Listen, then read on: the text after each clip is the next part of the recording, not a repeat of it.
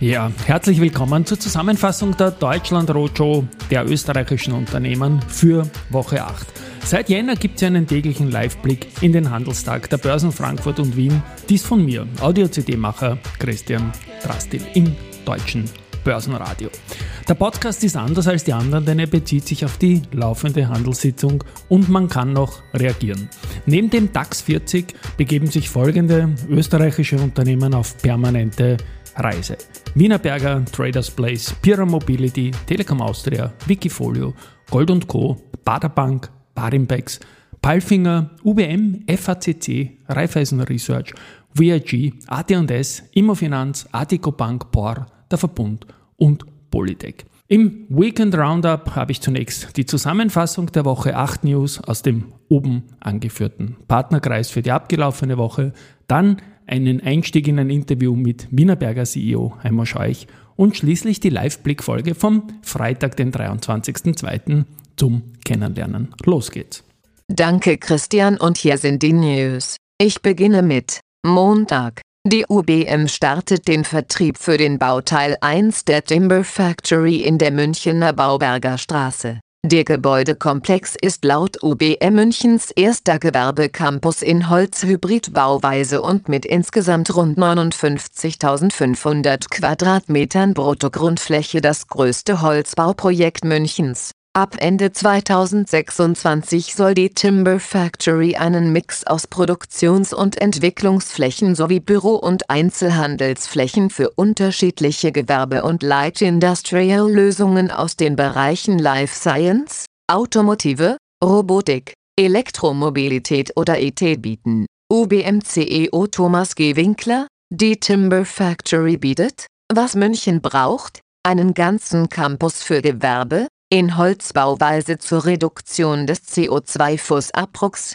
geeignet für Start-ups wie für Headquarters, Hans-Peter Weiß, CEO der ARA Austrian Real Estate, die gemeinsam mit UBM entwickelt. Neben der Holzbauweise ist auch das Energiesystem der Timber Factory mit Wärmepumpen, PV-Anlagen und Ökostrom klimafreundlich, da es ohne fossile Brennstoffe auskommt. Mittwoch Wienerberger hat 2023 ein operatives EBITDA von 811 Millionen Euro, 2022 1026,2 Millionen Euro erreicht und liegt damit innerhalb der eigenen Guidance von 800 bis 820 Millionen Euro. Das Nettoergebnis liegt bei 334 Millionen Euro, 2022 568 Millionen Euro. Der Umsatz wird mit 4,2 Milliarden Euro ausgewiesen.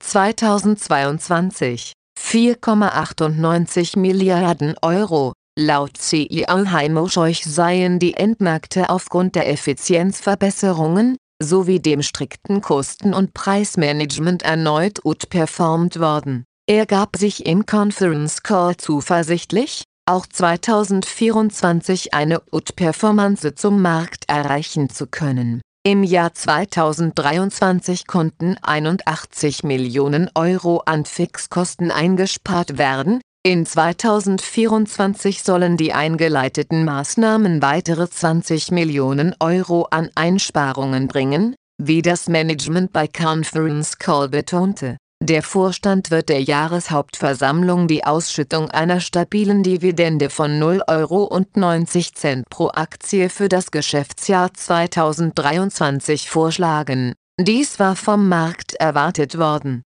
Wienerberger ist zuversichtlich, dass die Terreal-Transaktion im ersten Quartal 2024 abgeschlossen sein wird und erwartet einen Ergebnisbeitrag, unter anderem auch aus Synergien, in Höhe von 90 Millionen Euro in 2024. Wie das Management beim Conference Call auch mitteilte, sei im Februar 2024 der Exit aus Russland über ein Management-Buyout finalisiert worden, das Geld sei auch schon am Konto eingelangt. Russland habe weniger als 1% des Umsatzes ausgemacht. Ausgehend von den Annahmen, dass sich die im vierten Quartal 2023 beobachtete Marktentwicklung 2024 fortsetzt, insbesondere in der ersten Jahreshälfte, und dass Terreal ab dem zweiten Quartal 2024 einen positiven Ergebnisbeitrag leistet,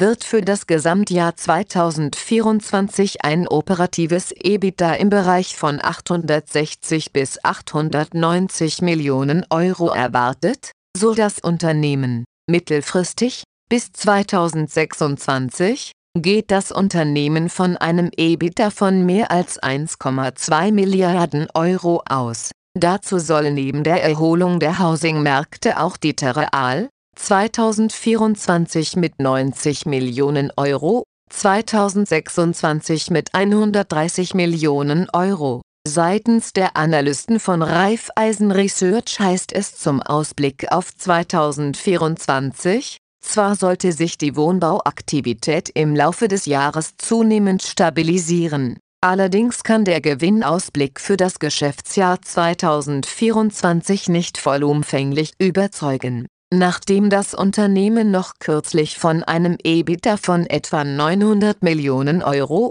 einschließlich 100 Millionen Euro von Terreal, ausging, ist zu konstatieren, dass das untere Ende der nun ausgegebenen Gewinnspanne eine gewisse Abwärtsrevision impliziert. Donnerstag der Aerospace-Zulieferer FACC hat den Umsatz im Geschäftsjahr 2023 um 22,8% auf 745,6 Millionen Euro gesteigert, was etwas über der unternehmenseigenen Guidance von 12 bis 16% liegt. Das EBIT in der Höhe von 17,5 Millionen Euro konnte im Vergleich zum Wirtschaftsjahr 2022 5,5 Millionen Euro, mehr als verdreifacht werden. Laut FACC ist das Ergebnis allerdings von inflationär bedingten Kostensteigerungen sowie einer herausfordernden globalen Materialversorgung in der Lieferkette belastet. Aufgrund der hohen Auftragslage konnte die FACC im Geschäftsjahr 2023 um plus 536 MitarbeiterInnen wachsen, das Langzeitorderbuch verfügt über ein Rekordvolumen von über 5,8 Milliarden USD. Das Wachstum der internationalen Luftfahrtindustrie wird sich nach derzeitigen Prognosen auch in den folgenden Jahren fortsetzen. Das FACC-Management rechnet im Geschäftsjahr 2024 mit einem Umsatzwachstum von 10 bis 15 Prozent sowie einer weitere Verbesserung der Ertragslage die internationale Non-Profit-Umweltorganisation CDP gibt dem Bauunternehmen POR in den Bereichen Water Security und Climate Change die Note B. Nachhaltiges Bauen ist bei der POR Teil eines strategischen Gesamtkonzepts. Nur so können viele Einzelmaßnahmen effektiv durchgeführt werden.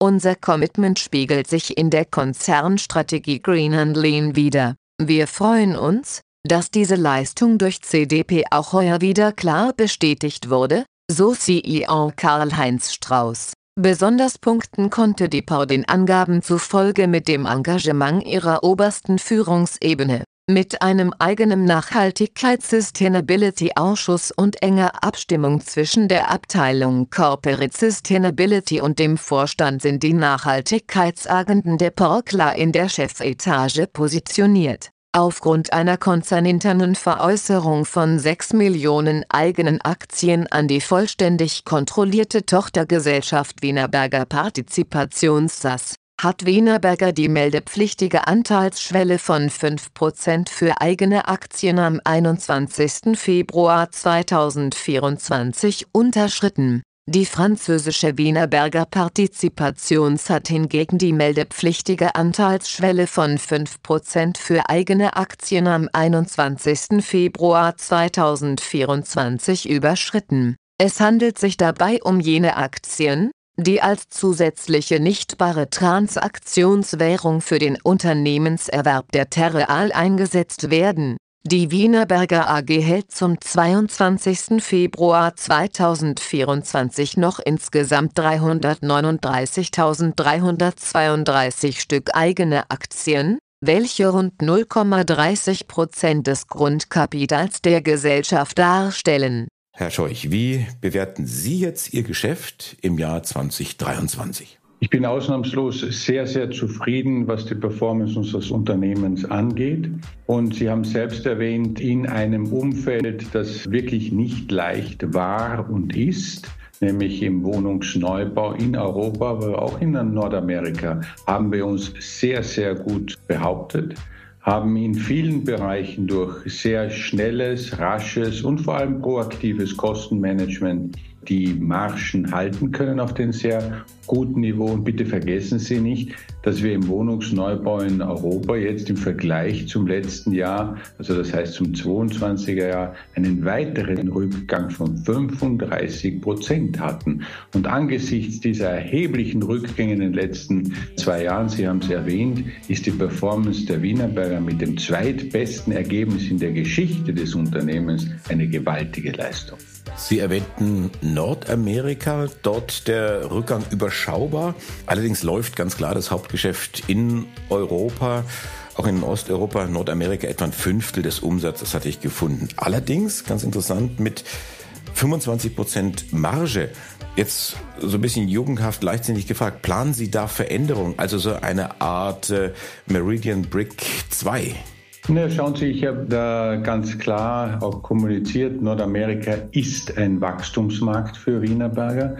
Wir haben durch diese große Übernahme natürlich eine ganz andere Dimension von fast einer Milliarde Dollar Umsatz in Kanada und USA erzielen können. Sie haben die Marge erwähnt, sehr gut durch die Kosteneinsparungen und die Integration. Und somit sind wir auf gutem Weg, dort weiter wachsen zu können. Das werden wir auch tun. Wir werden es nicht tun in dem Umfeld, wo wir sagen, wir kaufen alles, was am Markt ist. Sie haben ja viele europäische Unternehmen in der Baustoffbranche gesehen, die mit Multiples von 14, 15 Mal EBITDA Unternehmen kaufen. Das wird Wienerberger nicht machen, weil da ist kein Wert zu schaffen, sondern wir werden in unserer sehr soliden und sehr bedachtsamen Vorgangsweise hier Prüfung vornehmen. Und ich bin der Überzeugung, dass wir den ein oder anderen Kandidaten dort in den nächsten Monaten oder im nächsten Jahr auch übernehmen werden können.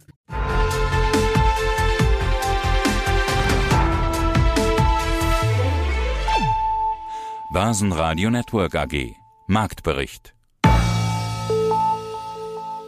ja, herzlich willkommen am Freitag, den 23. Februar 2024 zum ersten Podcast Liveblick an die Börsen Frankfurt und Wien.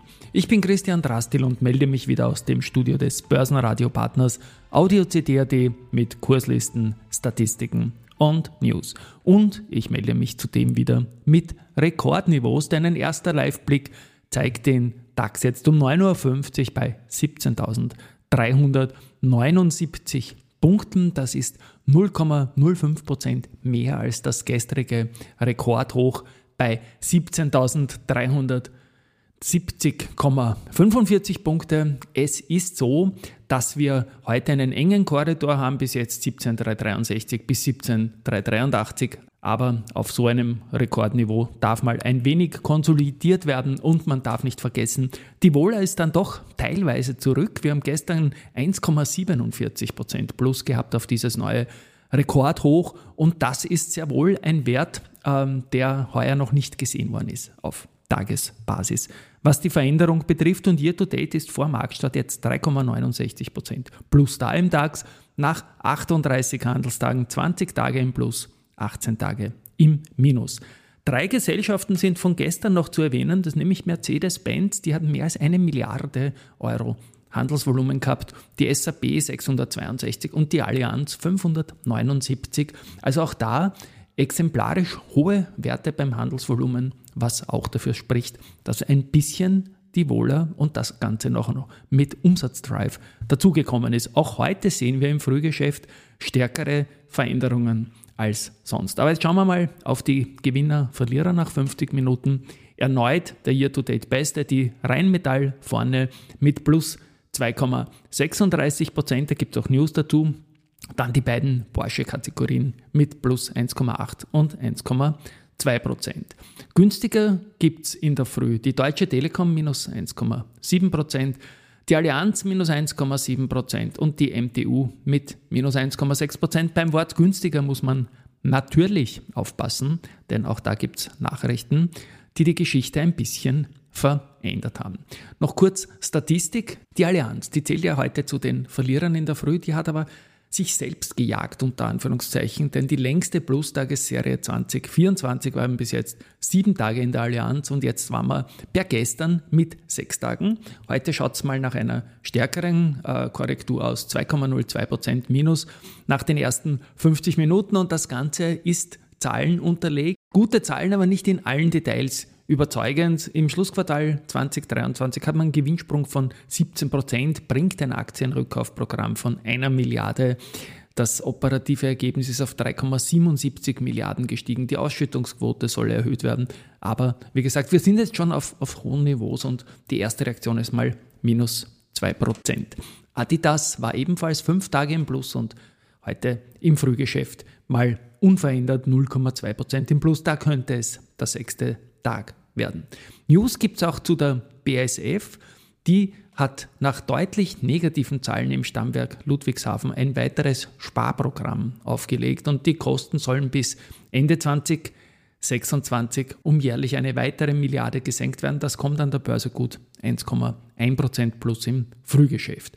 Die Deutsche Bank hat Probleme mit den Service der Postbank und jetzt werden die Bonuszahlungen für mehrere Vorstände gekürzt. Die Aktie reagiert mit einem Plus von 0,9 Prozent. Die Deutsche Telekom, die hat im vierten Quartal bei Umsatz und Konzernüberschuss schwächer als im Vorjahr abgeschlossen ist, beim EBITDA aber leicht gewachsen. Der Konzern hat unterm Strich weiter einen Milliardenverlust geschrieben und der Ausblick aufs neue Jahr ist zwar optimistisch, aber die Aktionäre sind trotzdem eher verstimmt und minus 1,8 Prozent in der ersten Stunde. Infineon trennt sich von zwei Backend-Fertigungsstätten in Asien. Käufer ist die ASE, ein Auftragsfertiger aus Taiwan.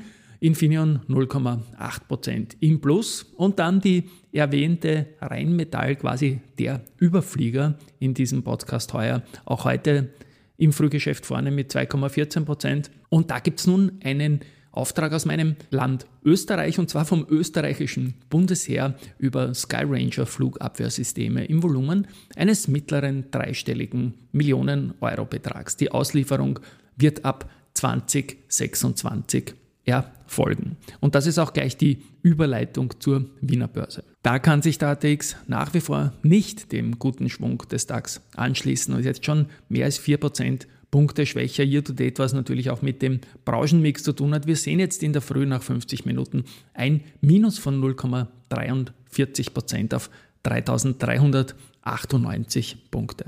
Leicht im Minus heute sind auch die POR und die VIG. Die haben beide sechs Tage plus in Folge hingelegt. Bei der VIG eine Serie von 4,09% von 25,7 auf 26,75 Euro und bei der POR äh, 6 Tage plus mit sogar 12,6 Zuwachs wird man sehen heute Nachmittag. Vielleicht kann das ja noch drehen. Insgesamt ist ein Freitagnachmittag natürlich nach einer sehr, sehr starken Woche für die Leitindizes natürlich ein Kandidat für Gewinnmitnahmen. Aber auch da muss man Risikohinweis dazu sagen, denn auch nach oben kann man Dinge natürlich versäumen.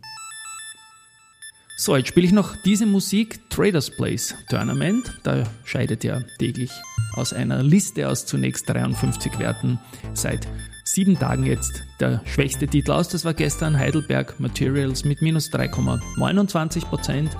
Einen Joker gibt es heute für Porsche, denn die waren gestern die beste Aktie mit einem Plus von 5,31%. So, und jetzt blicken wir noch finally auf Gold in Euro. Da teilt Gold Co. mit, dass das Kilogramm wieder unter 60.000 Euro gefallen ist, nämlich genau auf 59.954. Ich bin, wie gesagt, gespannt, was der heutige Nachmittag dieser Rekordwoche noch so bringen wird. freue mich auf die Schlussrunde mit Peter Heinrich und Andi Groß und wünsche ein schönes Wochenende. Liebe Grüße aus Wien, Christian Drastil. Basen Network AG Marktbericht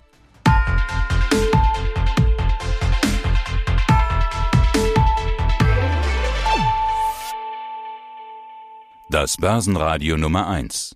Börsenradio Network AG.